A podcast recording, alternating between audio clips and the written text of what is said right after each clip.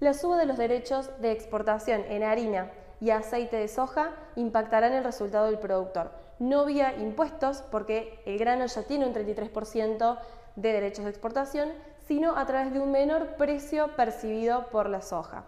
¿Por qué sucede esto? Bueno, porque al aumentar las alícuotas de los derechos de exportación de estos subproductos, la industria, que es el principal demandante del grano de soja, va a tener un menor poder de compra y por lo tanto va a poder ofrecer un menor precio al productor. Se estima que en promedio el productor podría estar recibiendo unos 15 dólares menos por tonelada de soja.